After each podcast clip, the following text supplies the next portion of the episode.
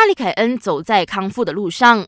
在今年一月弄伤腿筋的瑞士主力哈利凯恩，终于回到球队参加恢复性训练课。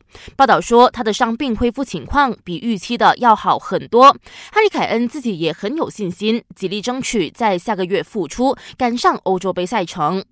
英超第二十九轮收官战，莱斯特城主场大开杀戒，凭借巴恩斯打入双响球，瓦尔迪替补上场梅开二度，四比零横扫阿斯顿维拉，继续当老三。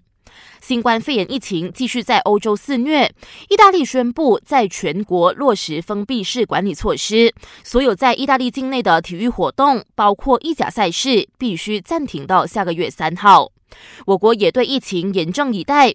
马来西亚足球总会宣布，二零二二年卡塔尔世界杯和二零二三年亚洲杯入选赛将延期举行，新赛期有待确定。